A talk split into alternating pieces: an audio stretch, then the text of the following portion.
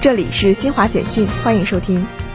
郑州市新冠肺炎疫情防控指挥部办公室十一月三号发布通告，根据国家和河南省关于应对新冠肺炎疫情精准防控工作要求，结合郑州市当前疫情形势，自十一月三号起，将荥阳市贾峪镇滨湖社区调整为中风险地区，其他地区风险等级不变。十一月二号晚间，北京证券交易所正式发布《北交所交易规则、会员管理规则及三十一件细则指引指南》，自十一月十五号起施行。埃塞俄比亚政府十一月二号宣布，鉴于当前埃塞北部安全局势骤然恶化，决定从即日起在全国范围实施为期六个月的紧急状态。以上由新华社记者为您报道。